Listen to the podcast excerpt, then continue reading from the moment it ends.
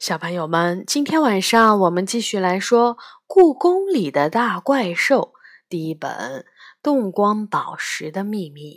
这本书由常怡写的，中国大百科全书出版社出版。上一集我们说到，就在这时，天马的眼神和我的眼神啪的相遇了。谁呀？他说：“糟糕，被发现了。”一瞬间，我一句话也说不出来，只是睁大了眼睛，喘着粗气。怪兽们都朝我的方向望过来，红色的眼睛，蓝色的眼睛，紫色的眼睛。谁呀？这回是狮子说话了。不愧为狮子，连声音都这么威严。我是彻底的张口结舌了。我我我是来找梨花的。听到他的名字，梨花嗖的一下跑了过来。啊啊，是李小雨呀！梨花开心的叫道：“哎呀呀，我怎么把晚饭都忘了？真是的，一有大新闻就什么都忘了。”喵，是梨花的朋友。怪兽们一下子放松下来，还以为闯进来的是什么无知的人类呢。是呀，要是被那种人看到，不知道又要出什么麻烦。梨花温顺地在我的腿上蹭来蹭去，多亏了小雨每天喂我。如果只凭着故宫怪兽谈的收入，我早就饿死了。喵。这个小姑娘我也见过，一直没说话的谢志出生了。我经常看见她喂故宫里的鸽子、猫、刺猬，是个善良的姑娘。谢志虽然长得有点可怕，但她可是出了名的公正的怪兽。很久以前，人们就相信她的判断一定是最公正的。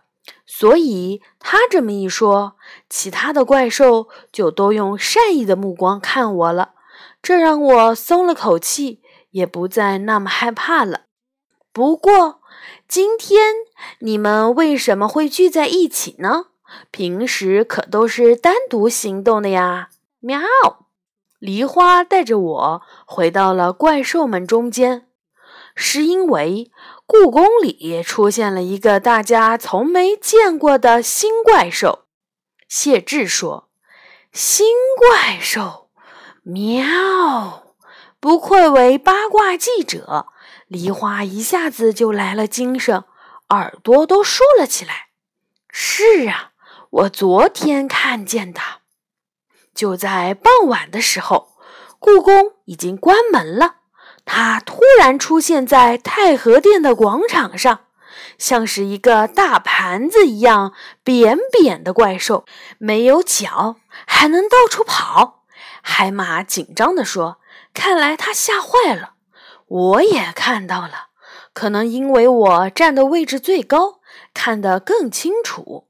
说话的是长得像猴子，眼睛却大得吓人的行石。他的眼睛是红色的，一闪一闪的，还有两条细细的胡须，动来动去。可怕的是，他什么都吃。我亲眼看见他把一个游客丢下的塑料袋吞进了肚子里，简直是太恐怖了。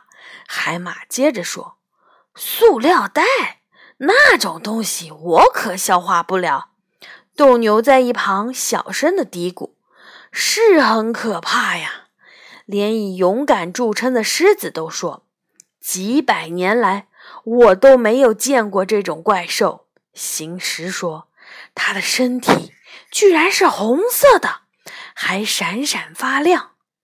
天哪，红色的，到底是什么呀？《山海经》里会不会有记载呀？”怪兽们七嘴八舌地议论着。既然大家都这么好奇，明天傍晚的时候去问问他不就行了？我忍不住说。听我这么说，怪兽们一下子就安静了。话是这么说，可是不到天黑的时候，我们是不能出来的呀。”狮子说。“这样啊。”我鼓了鼓劲儿。“那我明天去帮大家问问他好了。”这女孩子胆子真大。海马睁大了眼睛。是不是太危险了？万一是很凶猛的怪兽，狮子不放心地说：“没关系，我跑得很快。虽然心里有点打鼓，但我还是决定替大家去看看怎么回事。我会和他一起去。”喵！梨花也跳了出来。有梨花这么狡猾的猫陪着，就算有了危险。也应该能跑掉。天马说：“是啊，梨花在逃跑方面很有经验。”行驶也说：“连以快著称的天马都不是他的对手。”其他怪兽也纷纷点头：“好，那就这么决定了。”喵！我和梨花从中和殿慢悠悠地走出来，天已经完全黑了。偌大的故宫里。只有少数路灯还亮着，小雨居然能听懂我的话，真是意外呀！喵！梨花吃了我带来的猫罐头和维生素，一副心满意足的模样。我也很意外，会不会因为我捡到了这个？我拿出了那只漂亮的蓝宝石耳环，梨花把眼睛凑到了耳环前。这看起来真是不寻常的耳环。你看那块宝石，能反射出七种颜色的光芒，好像有魔力呢。会不会是怪兽们丢的？他们怎么会有女人用的东西？梨花一个劲儿的摇头。那会是谁丢的呢？等丢东西的人找来，不就知道了？梨花倒是一点儿都不担心的样子。第二天放学，我就以最快的速度跑到了故宫。故宫的大门早就关闭了，我从工作人员通行的侧门进到里面。小雨，你妈妈又加班啊？看门的警卫叔叔和我可熟了。是啊，听说今晚食堂有四喜丸子啊，那太棒了！肥瘦相间的大肉丸子，我最喜欢了。不过我现在可顾不上什么四喜丸子，因为有重要任务。我连蹦带跳的来到了太和殿广场，远远的就看见一只白猫端坐在台阶上，梨花已经在那里等我了。怪兽们说的应该就是它吧？喵！我顺着梨花的眼神望过去。一个大红盘子一样的东西正在太和殿广场上迅速地移动着，它长得和怪兽们形容的差不多，飞碟一样的形状，红色的小灯在上面闪耀，下面还有黑色的刷子在不停地扫。我一眼就认出来了。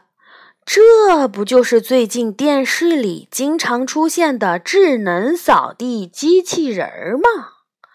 前两天就听清洁阿姨们说，故宫要引进智能扫地机器人了。这种机器人不但能够清扫垃圾，还可以钻到水缸、椅子下面去清扫平时人们不容易清理到的地方，可方便了。原来只是个智能扫地机器人儿啊！我有些失望。嗯，这东西还真方便。梨花倒是很感兴趣。说起来，人类还真聪明。喵！真可惜，要是怪兽就好了。喂，你看，它过来了。喵！梨花兴奋的嗓门都提高了。我没精打采地看过去，扫地机器人儿已经转过来清扫我们旁边的地面了。请让开！等等，扫地机器人居然说话了！你你你你说什么？我瞪大了眼睛。请让开！你脚下有垃圾。扫地机器人重复着。天哪，电视上可没有介绍它是有语音功能的机器人。我跳到一边，扫地机器人熟练地将我脚下的垃圾吸进了肚子里。你叫什么名字？喵！梨花在一边问。一只野猫居然在问一个机器人的名字，这真是太不可思议了。我叫地宝，机器人回答，并和我说了一声谢谢，就又去扫旁边的地方了。你们每一个都有名字吗？我忍不住跟上去。生产扫地机器人的工厂居然还会给他们起名字，这听起来好奇怪。是的，我这种型号的机器人都叫地宝。不愧为智能机器人，可以这么准确的回答问题。你们都有语音功能吗？这些回答都是事先录好的吗？不，我只是一个实验品。由于工程师的马虎，我被当作普通的无声产品发到这里来了。原来是这样啊！我点着头，怪不得广告里没有这个介绍。我要去工作了，谢谢。地宝很有礼貌地说：“等等。”还有人知道你会说话吗？我脑子里还有很多问题，目前只有您知道，因为我工作的时候很少会遇到您这样的障碍物。障碍物，原来我在他的眼里只是障碍物啊！如果工程师发现自己发错产品了，会怎么样呀？我接着问。这个用人类的话来说，我应该会死亡。死亡，我的汗毛都竖了起来。其实，对于我们机器人来说，死亡并非一件恐怖的事情。我们称之为关机。最后，总还会有人重新来启动我们。地宝说：“现在我可以回去工作了吗？”哦，当然。晚上我们会有一个不错的聚会，你愿意参加吗？喵！我身边的梨花突然说话了。聚会？我还没有被邀请过，是什么样的聚会呢？地宝停了下来，转向梨花。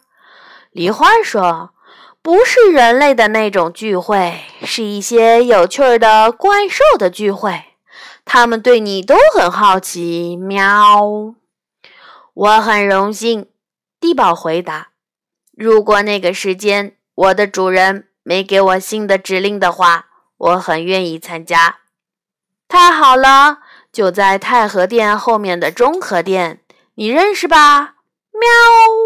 是的，那里也是我负责清扫的区域。我很幸运。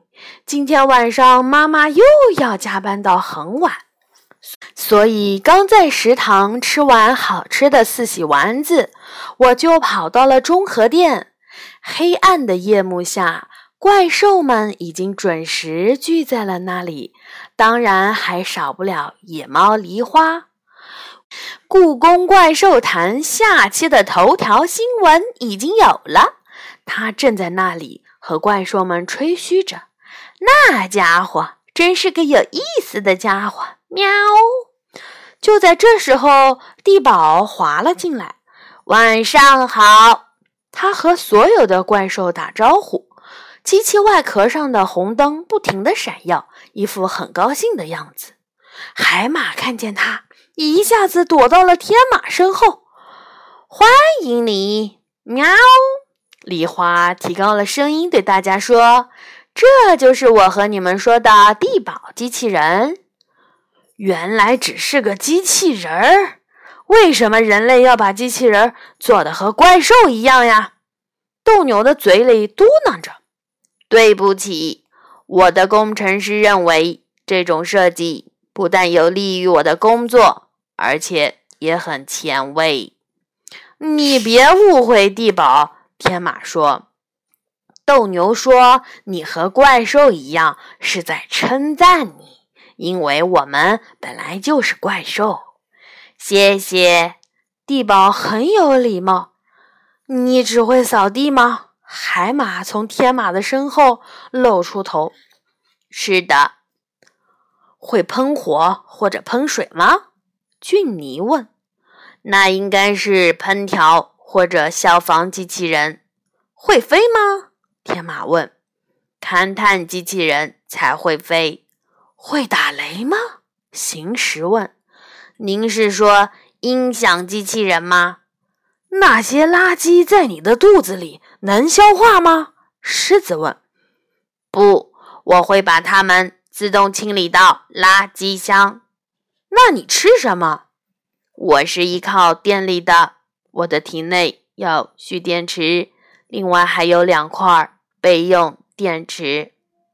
你说的对，这家伙真有趣。谢志小声对身边的梨花说：“梨花得意地摆了摆尾巴。你能活多久？”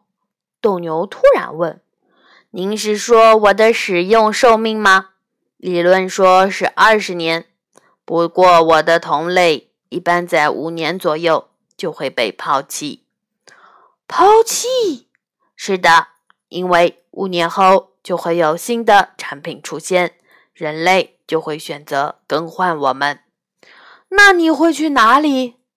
这不好说，也许是二手市场，换一个新主人，也许会被回收。